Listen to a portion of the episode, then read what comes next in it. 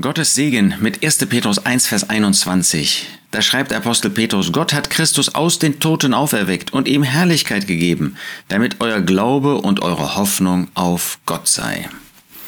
Der Apostel hatte davon gesprochen, dass auch die Israeliten, die Juden, nicht durch vergängliche Dinge wie Silber und Gold erlöst worden sind. Das gab es im Alten Testament, dass man da jemanden lösen, erlösen konnte durch das Bezahlen eines materiellen Preises. Nein, sie waren jetzt Erlöste durch das Blut Jesu Christi, das Blut Christi. Der Jesus hat sein Leben in den Tod gegeben, damit Menschen wie du und ich erlöst werden konnten. Er ist dieses Lamm ohne Fehl und ohne Flecken.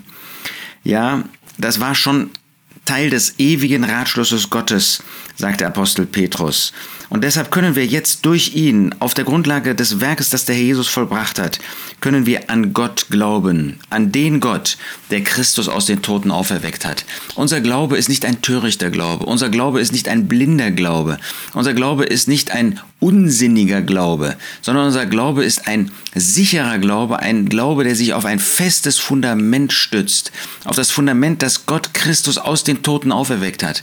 Und wir wissen, dass es davon viele Zeugen gab, die das bezeugt haben, dass sie Christus nach dem Tod, nachdem er gestorben war, und das war ja geschehen vor den Augen der Menschen, dass er nicht im Tod geblieben ist, sondern dass er lebte. Sie haben ihn gesehen, sie haben ihn betasten können, sie haben vor ihm niederfallen können und sie haben damit das Ergebnis des Werkes Gottes gesehen. Gott hat Christus aus den Toten auferweckt und er hat ihm Herrlichkeit gegeben. Die Jünger haben ihn dann auffahren sehen in den Himmel.